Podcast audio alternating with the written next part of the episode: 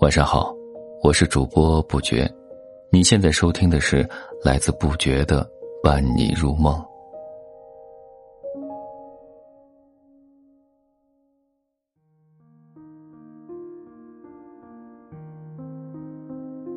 今天和你分享的是《余花魂》。中秋前夕，妈妈的电话来了，妈妈说门口那棵老榆树的叶子都要掉光了。我说：“秋天来了，树叶自然会落，您不用担心。”电话那端，妈妈沉吟，又说：“我知道，可是为什么今年会落得这样快呢？”我沉默。我问：“妈妈，您的身体好吗？”“好，好着呢。我就是担心榆树会得病，挺不过来年呢。”我握电话的手抖了抖，告诉妈妈不要担心。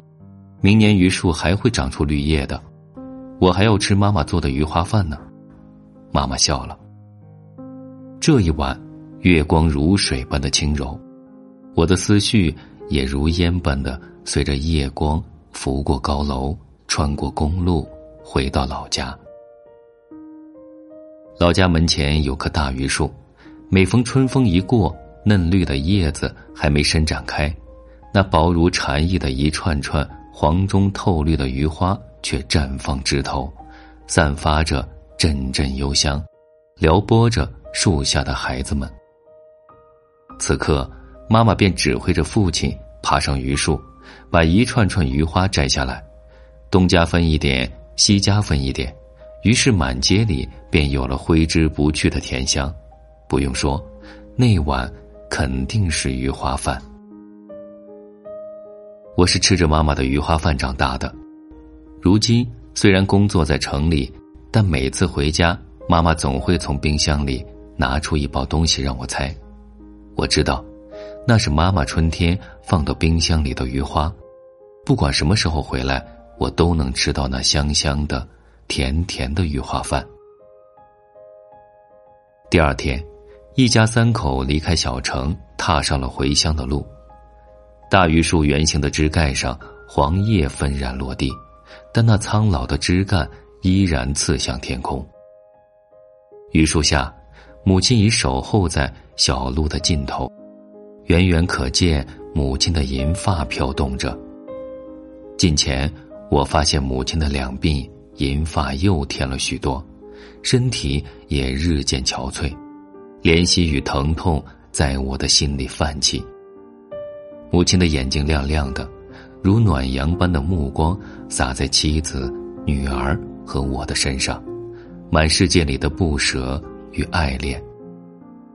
女儿搀扶着奶奶，祖孙二人亲昵的走在前面，我和妻子紧随其后。父亲一脸幸福的站在院子里，女儿欢快的喊着爷爷，并扑过去，可爷爷再也抱不动已经十六岁的孙女了。